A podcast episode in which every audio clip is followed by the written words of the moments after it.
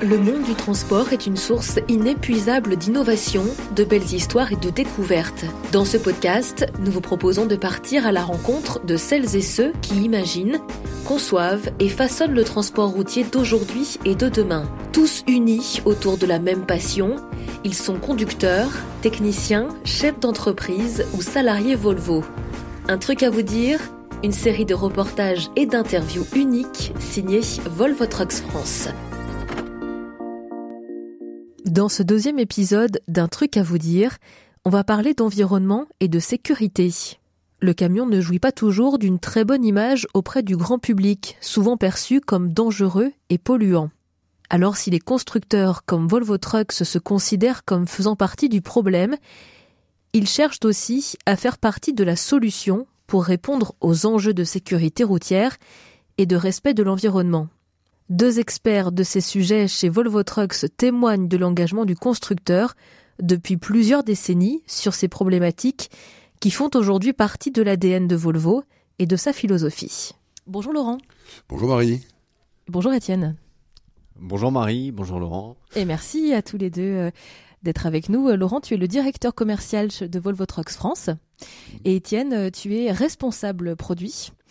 On va évoquer euh, avec toi, Laurent, les valeurs fondamentales de Volvo l'environnement, la sécurité et évidemment la qualité. Et avec toi, Étienne, on, va essayer de comprendre comment au quotidien, toutes ces innovations technologiques, eh bien, elles viennent impacter le quotidien, euh, le monde du camion, celui aussi des, conducteurs, euh, des véhicules, vraiment pour qu'on comprenne concrètement comment est-ce que ça s'applique. Ces valeurs fondamentales dont on parlait, euh, Laurent, il y a l'environnement, la sécurité et évidemment la qualité. La qualité, c'est presque quelque chose qui est maintenant dans l'ADN hein, chez Volvo. Oui, c'est dans l'ADN depuis depuis toujours hein, chez, Volvo Trucks et c'est vrai qu'en en ce moment on, vit une période qui est un petit peu privilégiée, je dirais, puisque bon déjà en qualité ressentie de nos cabines avec notre nouvelle cabine pour l'environnement du chauffeur, pour sa vie au quotidien. C'est très important qu'il soit dans un, dans un environnement dans lequel il se sente euh, confortable, dans lequel il a un ressenti de qualité valorisant pour lui et pour son métier. Il passe sa vie dans sa cabine. Et puis c'est vrai qu'en ce moment, nous avons des véhicules, puisque nous mesurons en fait le, le, le taux d'arrêt non programmé par rapport au kilomètre parcouru. Et, euh, et ce taux est le plus faible de notre histoire. Donc la qualité est au rendez-vous. Donc la qualité est tout à fait au rendez-vous. On sait quand on achète un camion Volvo, euh, la qualité est là. Voilà, c'est ça, exactement ça. La qualité, on va pas trop s'attarder dessus ensemble parce que ce qu'on va développer euh, aujourd'hui dans ce podcast, c'est plutôt la plus-value environnementale et le côté sécurité des véhicules euh, qui sont proposés chez Volvo Trucks. C'est deux valeurs essentielles sur lesquelles vous travaillez depuis déjà de nombreuses années. Depuis de très nombreuses années, euh, la sécurité fait partie de notre ADN depuis 1927, euh, hein, puisque quand euh, Asaf Gabrielson et Gustave Larsson ont créé Volvo, ils voulaient créer un véhicule qui, avant tout, apporte de la sécurité, puisque un de leurs amis était décédé dans un, dans un accident de la route quelques semaines avant la création de l'entreprise. Et pour eux, c'était très important que les véhicules qu'ils allaient produire amènent de la sécurité à leurs utilisateurs. Et puis, ben, évidemment, l'exemple le plus le plus typique, hein, enfin le plus important dans notre dans notre histoire, c'est en 1959 l'invention de la ceinture de sécurité 3 points, qui a été euh, donc inventée par Volvo et Volvo a décidé de ne pas euh, déposer de brevet sur cette ceinture 3 euh, points de façon à ce que cette innovation profite au monde entier et à, l'univers de l'automobile en général. Et on va rentrer plus dans le détail justement de toutes ces innovations technologiques au service de la sécurité avec euh, avec euh, toi Étienne, mais peut-être pour terminer sur ces grandes valeurs fondamentales chez Volvo, l'environnement euh, petit à petit est, apparu comme une une valeur fondamentale essentielle dans le processus de, de fabrication de fabrication et puis de façon générale comme euh, disait notre, notre président dans les années 70, nous faisons partie du problème et nous voulons faire partie de la solution. Nous savons que nous euh, fabriquons des véhicules qui euh, utilisent aujourd'hui des énergies fossiles, on y reviendra peut-être tout à l'heure, et donc forcément émettent des polluants. Et notre devoir vis-à-vis de la société de façon générale, c'est de trouver des solutions pour minimiser cet impact sur l'environnement. Et Volvo a un rôle à jouer là-dedans? Volvo a un rôle primordial à jouer. Ça fait partie de nos gènes, ça fait partie de notre ambition. euh, nous avons euh, à améliorer euh, la planète pour nos enfants de façon générale et nous voulons être acteurs de ça. Alors on va revenir sur le, gros point sécurité qui fait que aussi on va chez Volvo pour trouver cette innovation technologique qui est très en avance. Hein, on l'a un petit peu déjà compris avec l'invention de la ceinture de sécurité avant même que ça n'arrive dans les voitures. Et en fait sur pas mal d'autres points, Volvo Trucks a été à l'initiative d'innovation, Étienne. effectivement, tout le monde est au courant dans le monde du transport que la norme concernant la sécurité de nos véhicules, s'appelant GSR, va sortir une nouvelle version mi-2024. Mais chez Volvo, nous avons déjà une bonne partie disponible depuis fin 2022. Nous aurons tout ça disponible et à partir de début d'année prochaine, ce sera même de série. Voilà. Donc l'idée, c'est bien sûr de satisfaire à la norme, mais d'aller beaucoup plus loin, puisque comme le disait Laurent, c'est dans notre ADN. Et la norme GSR, qu'est-ce que c'est pour ceux qui ne connaissent pas? Alors GSR est un acronyme anglais qui veut dire global, donc ça on le comprend, safety comme sécurité et regulation comme norme. Donc voilà, norme de sécurité euh, globale qui s'appelle version 2 et qui s'appliquera en juillet 2024 à tous les véhicules lourds. De, de série En Europe. Oui. Et de série. Ce sera obligatoire, c'est une norme. Et alors, qu'est-ce qu'elle comprend, cette nouvelle norme? Alors, elle comprend beaucoup, beaucoup de choses, dont certaines existent déjà. Euh, la plus importante pour nous, qui est déjà en série, c'est la détection de ce qu'on appelle les VRU. Alors, c'est encore un acronyme anglais, je suis désolé. Effectivement, c'est une langue très utilisée euh, en Europe. Donc, vulnérable, road, comme la route, user. Donc, ce sont les usagers vulnérables de la route, typiquement les piétons, les cyclistes il faut savoir que 50% des accidents qui impliquent euh, un véhicule lourd et un, usager vulnérable de la route ont lieu en ville, donc dans des zones urbaines, ce qui est assez logique. Et donc ça, c'est un focus particulier. Et c'est cette option que nous avons sortie en premier, qui permet la détection, évidemment, depuis de nombreuses années déjà d'une masse métallique, c'est-à-dire d'une voiture, mais pas suffisante pour détecter un vélo. Donc ça, c'est la grande innovation. Nous sommes capables de détecter non seulement une petite masse métallique, un cycliste, mais également un piéton, c'est-à-dire une masse non métallique, en mouvement et grande innovation à l'arrêt. C'est primordial de pouvoir détecter ces personnes que nous sommes tous en fait à un moment ou à un autre de la journée et aussi bien du côté droit que du côté gauche pour ceux qui n'ont qui n'ont jamais eu la, chance ou l'opportunité de monter à l'intérieur d'un véhicule, d'un camion, il y a des zones qu'on ne voit pas. En fait, on a vraiment des, vrais angles morts qui sont euh, des zones dangereuses pour le coup. Effectivement, euh, le plus efficace pour la sécurité des piétons et des cyclistes serait qu'au moins une fois dans sa vie, toute personne puisse monter euh, dans une cabine de poids lourd et voir qu'en fait, on ne voit que très peu de choses à proximité. Devant, typiquement, à moins de 2 mètres, on ne voit rien la cabine est très haute, donc on voit loin, mais on ne voit pas près. Et à droite et à gauche, pareil. D'où euh, l'émergence de ces nombreux autocollants jaunes sur les côtés et à l'arrière des véhicules, voilà, qui préviennent, mais qui ne permettent pas d'éviter euh, la collision, bien évidemment. Et c'est en ce sens que nous allons beaucoup plus loin. Donc évidemment, ça provoque cette détection un signal lumineux voire sonore, si le conducteur essaye de tourner, c'est-à-dire met son clignotant, du côté où l'usager vulnérable se trouve. C'est une, alerte visuelle et sonore dans la cabine. Cette nouvelle réglementation, euh, elle impose aussi euh, des innovations. Donc on l'a vu avec ce VRU qui permet euh, d'anticiper la présence de piétons ou de cyclistes. Est-ce qu'il y a d'autres obligations qui seront mises en place à partir de 2024 alors, il y aura d'autres obligations, bien sûr, que nous avons aussi. Il y a la détection visuelle, donc à l'arrière, c'est-à-dire la présence d'une caméra. Voilà.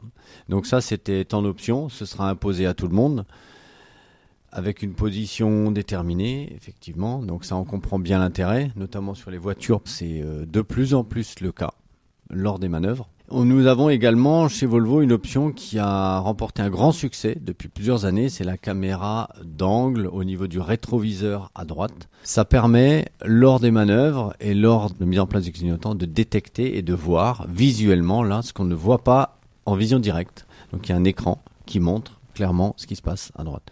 Donc ça, on voit que les véhicules sont de plus en plus équipés.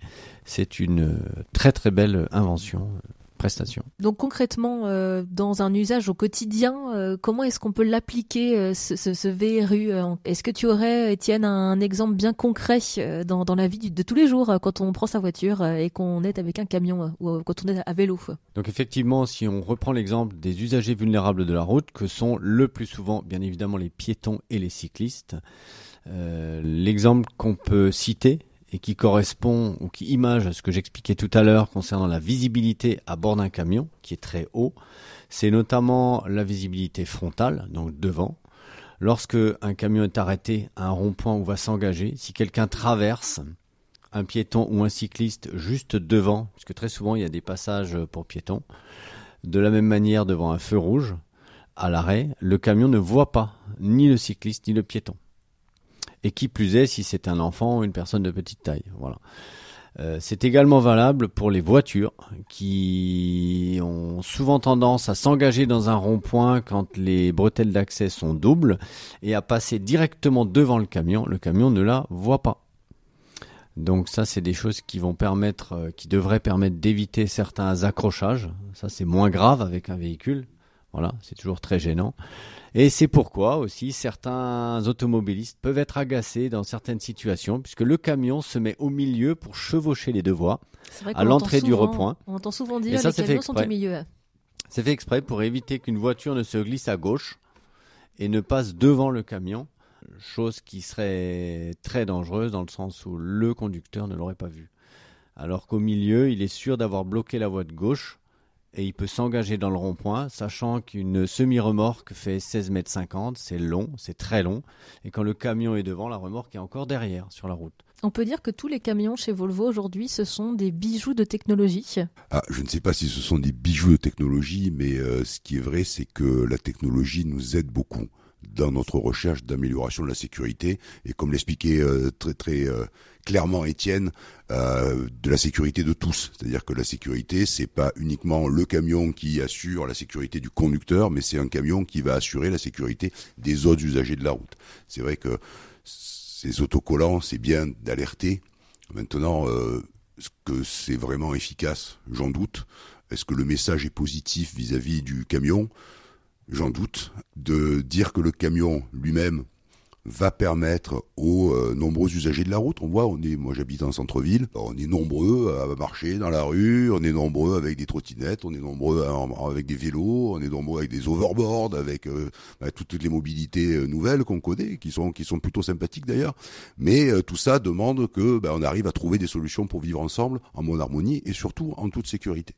Et, et, et l'idée, c'est que le véhicule, le camion lui-même, nous permette justement d'amener plus de sécurité à ces autres usagers. C'est-à-dire que, comme Étienne l'a dit, je, je, je, mets mon clignotant à droite, je vois s'il y a quelqu'un, et en plus le camion m'alerte qu'il y a quelqu'un avec un signal sonore ou un signal euh, visuel, ou les deux à la fois d'ailleurs, me permet justement d'éviter la manœuvre qu'il fallait pas faire, et donc ça permet d'assurer la sécurité pour les, pour les autres usagers. Donc ça c'est vraiment important on est de plus en plus nombreux en ville, donc il faut qu'on trouve des solutions pour vivre en harmonie en ville. Laurent, pour conclure euh, sur euh, tout l'aspect sécurité au sein de Volvo Trucks, des innovations que vous avez mis en place sur les camions, il y a vraiment un lien direct avec ce que veulent votre clientèle, ceux qui sont les premiers utilisateurs des camions Volvo Trucks.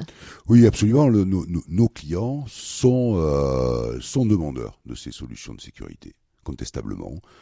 nos clients s'approprient euh, cette valeur de la sécurité de plus en plus. Et c'est, on est très content d'ailleurs parce que c'est, c'est, c'est quelque chose qu'on partage et c'est vraiment une valeur fondamentale partagée avec nos clients qui en font la promotion, qui en font la promotion auprès de leurs conducteurs, qui en font la promotion auprès de leurs clients bien sûr, et qui en font la promotion. Quand on regarde sur leur site internet, il y a beaucoup, beaucoup de points sur, euh, sur la sécurité, sur la responsabilité sociétale de façon générale. On est très heureux de partager ça avec nos clients. On va continuer de parler euh, des valeurs fondamentales de, de Volvo. L'environnement, c'est un sujet qui nous touche tous, à tous les niveaux qui touche évidemment euh, Volvo. Euh, vous travaillez euh, sur des dimensions environnementales pour limiter l'impact environnemental de vos véhicules. Laurent, donc ça c'est vraiment inscrit, on peut le dire maintenant, dans l'ADN chez Volvo depuis plusieurs années, voire décennies. Plusieurs dizaines d'années même, oui, effectivement, plusieurs dizaines d'années. Oui, et, et, et, ça passe de la construction à l'utilisation. Par exemple, donc on va nous trouver avec euh, SSAB, donc le producteur d'acier euh, suédois, euh, une solution pour construire nos véhicules avec de l'acier sans émission de CO2, avec uniquement du recyclage. Donc ça va déjà sur l'amont en bien fait. Bien sûr, hein. sur l'amont, oui. C'est important, c'est que le véhicule lui-même, dans sa fabrication, émette moins de CO2. Donc ça, c'est la première étape. Donc acier sans CO2, ça y est, ça existe, c'est vrai. On vient de livrer le premier camion en France avec un acier sans émission de CO2. En plus, c'est un camion électrique. Donc, euh, celui-là est vertueux de A à Z. Et puis, bien sûr, c'est l'utilisation du véhicule. Donc, on travaille énormément depuis de très nombreuses années sur euh, la consommation de carburant. Alors, les émissions de polluants, je pense que Étienne, tu vas y revenir tout à l'heure, vont nous expliquer en gros hein, quelles sont les substances toxiques, les émissions de CO2, enfin les Pour y voir plus clair, hein, parce que c'est vrai qu'on fait beaucoup d'amalgames aussi. Hein. Oui, mais, bon, mais on va tout contredire voilà, maintenant. Voilà, c'est bien, on va, on remettre les choses au clair. détail, voilà. Et concernant euh, donc euh, toutes ces démarches environnementales, chez Volvo Trucks, il y a vraiment une feuille de route qui est très précise, qui est même plutôt en avance par rapport euh, à ce que la loi impose. Oui, absolument. Ben, on est signataire des accords de Paris, évidemment, et donc on s'est engagé en 2050 à avoir un parc circulant net zéro, hein, donc zéro émission de CO2. Alors c'est, c'est, c'est, c'est très bien, mais tout ça il faut le faire en rétroplanning. Ça veut dire quoi? Un parc circulant en 2050 qui n'émet pas de CO2, ça veut dire, quand on parle de parc circulant, on parle de véhicules de 0 à 10 ans. Donc ça veut dire qu'en 2040, nous ne vendons plus de véhicules à énergie fossile. 2040. On est en 2023, c'est dans 17 ans. Donc ça va aller très vite. L'Union européenne nous a donné des objectifs de réduction d'émissions de CO2 qu'on mesure avec le, le, score Vecto et qui et, et on a décidé d'aller plus loin. Ils avaient dit 15% en 2025, 30% en 2030. Nous on a dit OK, on s'est engagé, on veut y arriver, on y croit. Donc ça veut dire qu'en 2025, nos véhicules émettront 25% de CO2 en moins que la base de 2019. En 2030, ça sera 50% de moins. Et en 2040, ça sera 100% avec zéro énergie fossile. Et donc ça passera par euh, l'arrivée de, de carburant euh, et d'énergie alternative. Absolument, énergie alternative, euh, biocarburant, gaz et bien sûr électromobilité, batterie ou hydrogène. Et donc, avant de rentrer dans le détail hein, de tous ces biocarburants, de toutes ces énergies alternatives, euh, moi j'aimerais quand même qu'on comprenne un peu mieux quelle est la différence entre les émissions polluantes, toxiques, globales. Qu'est-ce qui sort finalement d'un pot d'échappement? Il faut distinguer deux types de pollution.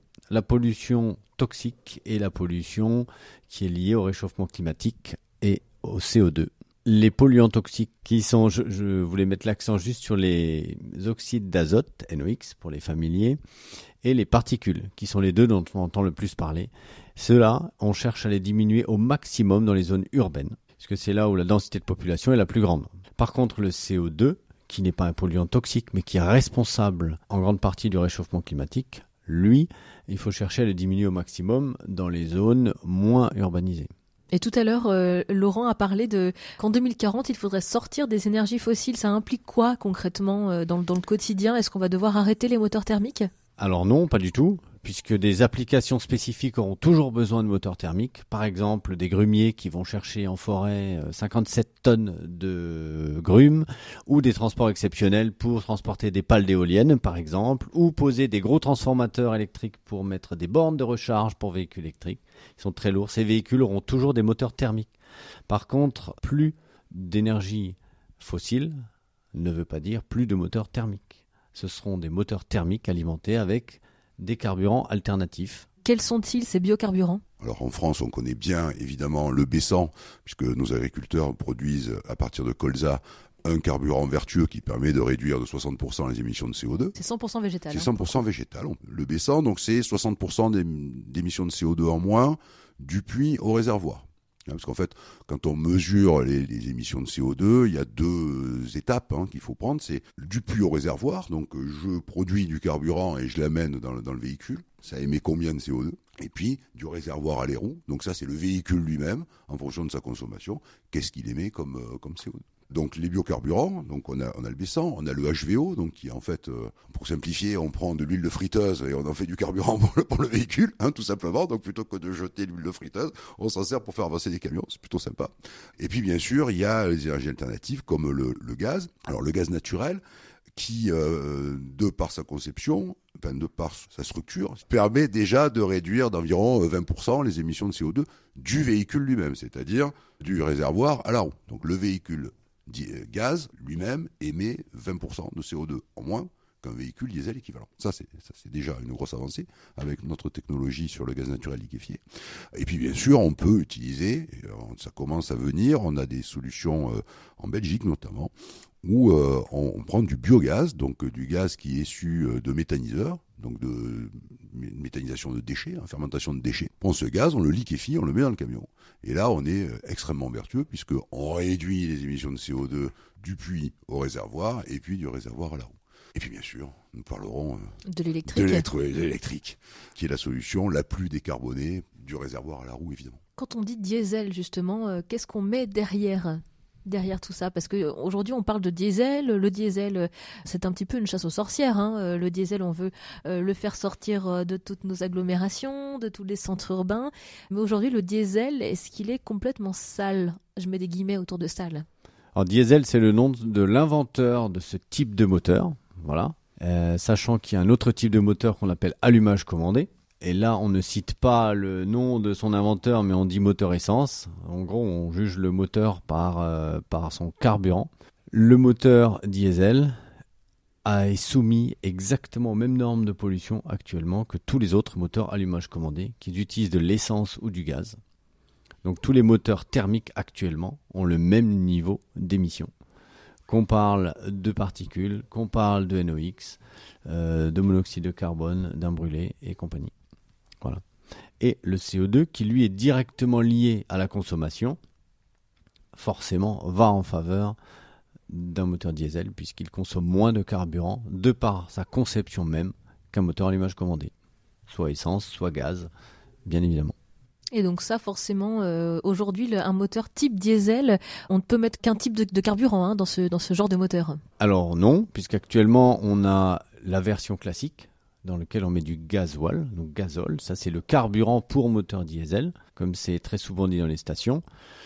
Dans les moteurs allumage commandé, on mettra du gaz ou de l'essence. Alors ça n'existe pas pour un véhicule euh, industriel. Par contre, dans nos moteurs type diesel, nous pourrons mettre du B100 ou du HVO, qui est un autre carburant également qui permet de réduire jusqu'à 100% les émissions de CO2 s'il est d'origine bio. Il faut bien comprendre que les normes euro nous ont fait énormément progresser et qu'aujourd'hui, si on prend ne serait-ce que les émissions de particules, c'est très important les émissions de particules parce que c'est ça qui fait que c'est toxique et notamment dans les environnements urbains. On a divisé par 1000 en 30 ans les émissions de particules. Donc euh, oui, euh, les véhicules, euh, les moteurs émettent des, des, des particules, mais aujourd'hui nous avons des fils à particules, nous avons du post-traitement des gaz d'échappement. Donc on peut dire que nos véhicules diesel aujourd'hui apportent des solutions pour du transport et notamment en zone urbaine qui sont quand même nettement euh, plus propres qu'elles n'étaient il y a 30 ans. Et en 30 ans, on a énormément euh, évolué. Alors justement, maintenant, les, zones urbaines, euh, elles font appel à ces fameuses vignettes, critères auxquels aussi sont soumis hein, forcément les véhicules poids lourds. Et est-ce qu'aujourd'hui, avec un moteur diesel et donc un carburant plutôt alternatif, on pourrait réussir à avoir une vignette critère qui nous permette de d'être dans ces fameuses ZFE, les zones à faibles émissions Alors oui, oui, on peut le faire. On peut le faire avec euh, chez Volvo trois solutions, puisque la, la, solution ultime, évidemment, c'est euh, l'électrique qui permet d'avoir un critère vert. Donc celui-là n'a pas de restriction de, de, circulation. On peut le faire aujourd'hui. On a une vignette critère 2 sur tous les véhicules diesel Euro 6, mais on a une vignette critère 1 sur euh, les véhicules diesel qui fonctionnent exclusivement au baissant, donc au biocarburant, et on a une vignette critère 1 sur nos véhicules au gaz naturel liquéfié, donc qui sont des véhicules avec un moteur de type diesel, comme le, Étienne l'expliquait tout à l'heure, mais qui fonctionnent avec du gaz naturel et qui, eux, sont critères 1 également. Il y a une question euh, d'usage aussi derrière tous ces nouveaux carburants. Euh, le mix énergétique aujourd'hui, est-ce qu'il est adapté finalement à tous les types de transports? Et je pense aussi évidemment euh, derrière tout ça à l'électrique, qui a aussi une utilisation qui est différente du mix énergétique plus classique C'est une très très bonne question et je crois que c'est la question que se posent aujourd'hui tous les utilisateurs de poids lourds qu'est-ce que je dois utiliser comme énergie pour euh, effectuer le transport que je dois effectuer en fonction de l'application, en fonction de ce que je transporte et en fonction de la zone dans laquelle je vais rentrer. Et, très clairement, euh, jusqu'à maintenant, donc depuis une centaine d'années, nous avions une réponse, qui était le diesel. On faisait tout avec du diesel parce que c'est pratique et on changeait la taille du moteur finalement et du véhicule en fonction de ce qu'on avait à faire. Aujourd'hui, on voit bien que Finalement, la taille du moteur et du véhicule doit s'adapter à ce qu'on doit faire, mais on doit changer euh, d'énergie en fonction de l'utilisation. Donc on voit apparaître finalement trois types d'énergie quelque part. Donc carburant fossile ou biocarburant sur de la motorisation standard, le gaz, biogaz parfait ou gaz naturel, pour des applications qui vont être avec des passages dans des zones à faible émission, où on a besoin d'une vignette critère 1. Et puis bien sûr sur aujourd'hui tout ce qui est euh, urbain et euh, euh, petit régional, je dirais, dans un rayon de 250 à 300 km par jour, l'électrique apparaît et l'électrique se développe très très vite. Donc il faut adapter vraiment le type de camion euh, que pour sa flotte, hein, clairement, euh, à son type de transport. C'est le casse-tête, c'est le casse-tête de nos clients aujourd'hui. Euh, qu'est-ce que je fais avec le véhicule? Et en fonction de ce que je fais avec le véhicule, je dois trouver l'énergie, l'énergie qui va avec. Ouais, et, et, ça va continuer. Je veux dire, nous allons, nous allons continuer à avoir plusieurs types d'énergie qui vont vivre ensemble dans les dans les années à venir, ce qui pose aussi un problème de d'approvisionnement puisque c'est bien, j'ai une énergie alternative, c'est bien, mais je fais le plein où euh, Donc ça, si, ça demande de s'adapter, ça demande d'avancer. Mais le monde du transport est très très résilient. Moi, je, travaille dans, le transport depuis euh, une trentaine d'années, et c'est incroyable de voir comment euh, nos, nos, clients ont su trouver des solutions. Euh, euh, à chaque nouvelle contrainte, à chaque euh, nouvel environnement, euh, à chaque nouvelle réglementation. Ils ont trouvé les solutions pour que ben, le transport continue à, à, se, à se passer dans les meilleures dans les meilleures conditions possibles et puis pouvoir approvisionner tout simplement ben, les consommateurs que nous sommes. On l'a bien vu pendant la pendant le confinement. Heureusement que les transporteurs étaient là. On les remercie d'ailleurs. Alors l'électrique, euh, on n'aura pas le temps d'en parler aujourd'hui. Hein. Il y a beaucoup de choses à, dire dessus aussi, hein, notamment sur tout le travail que Volvo Trucks a fait sur euh, l'électromobilité. D'ailleurs, ce sera l'occasion d'en parler dans un épisode euh, prochain que je vous inviterai à écouter si ça vous intéresse. On va peut-être terminer cet épisode avec une question que l'on pose à, chacun de nos intervenants. Donc vous avez le droit, hein, évidemment, tous les deux d'y répondre, Étienne et Laurent. Pour vous, quel est le camion de demain? Ne vous influencez pas dans vos réponses. Non, non, on, va, on va laisser, on va laisser la primeur à, l'ingénieur. C'est important. Merci Laurent. Effectivement, cette question est, est, difficile et elle fait une très belle transition avec ce que vient d'expliquer Laurent, dans le sens où déjà aujourd'hui, il y a autant de camions différents que de clients et d'usages. Contrairement à la voiture, le véhicule léger, qui est relativement standard, évidemment, hormis la couleur, euh, le type d'option de siège. Voilà, c'est en fait un véhicule standard. Les camions sont tous différents. Donc le véhicule du futur sera effectivement le camion de demain qui conviendra au mieux à chaque client, en termes évidemment de configuration, mais aussi en termes d'énergie, puisque c'est de ça qu'il est question, et de mix énergétique. Il faut que nous, constructeurs, on soit capables de proposer à chaque client ce dont il a besoin pour faire son transport. Et ce sera ça le bon camion de demain, ce sera le bon camion pour le client. Laurent, est-ce que tu veux compléter ou apporter une autre euh, vision sur le camion euh, de demain? Comme vient de le dire euh, brillamment Étienne, le, camion de demain, effectivement, sera multiple et sera adapté. si je peux rajouter quelque chose, c'est, je dirais, deux mots. Ce véhicule, il, sera amical et il sera ludique. il sera amical, pourquoi? Parce qu'on voit bien que avec euh, l'explosion du e-commerce, avec la concentration urbaine, euh, nous avons besoin d'approvisionner euh, de plus en plus les villes, nous avons besoin d'amener de plus en plus de, marchandises dans les villes, et, et, et donc on va avoir besoin de camions un peu plus gros pour pouvoir entrer dans les villes. C'est à nous constructeurs de proposer un véhicule qui sera plus euh, plus adapté, je dirais, à l'environnement urbain. On a déjà commencé à beaucoup travailler sur la sécurité, par exemple, euh, mais il faut qu'on aille plus loin. Il faut qu'on aille plus loin parce qu'on voit bien, on l'a vu pendant le on l'a vu pendant le confinement, la, vie sans camion n'est pas possible. Et on va avoir besoin de plus en plus de camions pour approvisionner les villes. Et qui dit plus de camions, il faudra aussi euh, plus de conducteurs. Et, c'est pour ça que je dis que ce véhicule doit être doit être ludique. Il faut que nos conducteurs, dans le camion de demain, se sentent euh, valorisés. Et Dieu sait que leur métier mérite d'être valorisé. encore une fois, on l'a vu pendant le confinement. Merci à merci aux conducteurs d'avoir été là. Il faut qu'ils se sentent sereins euh, il faut qu'ils se sentent euh, en sécurité par rapport à l'ensemble des usagers de la route et qu'il faut qu'ils sentent qu'il apporte de la sécurité à l'ensemble des autres des autres usagers de la route. C'est en ça que je dis qu'il faut qu'il soit serein et qu'il se sente bien dans son véhicule pour faire un travail qui est essentiel à la vie de notre société. Merci pour votre éclairage à tous les deux sur le travail que Volvo Trucks fait sur la préservation de l'environnement et sur l'aspect sécurité aussi sur la route. Merci Laurent, merci Étienne d'avoir été avec nous. À bientôt. Merci Marie. Merci Marie.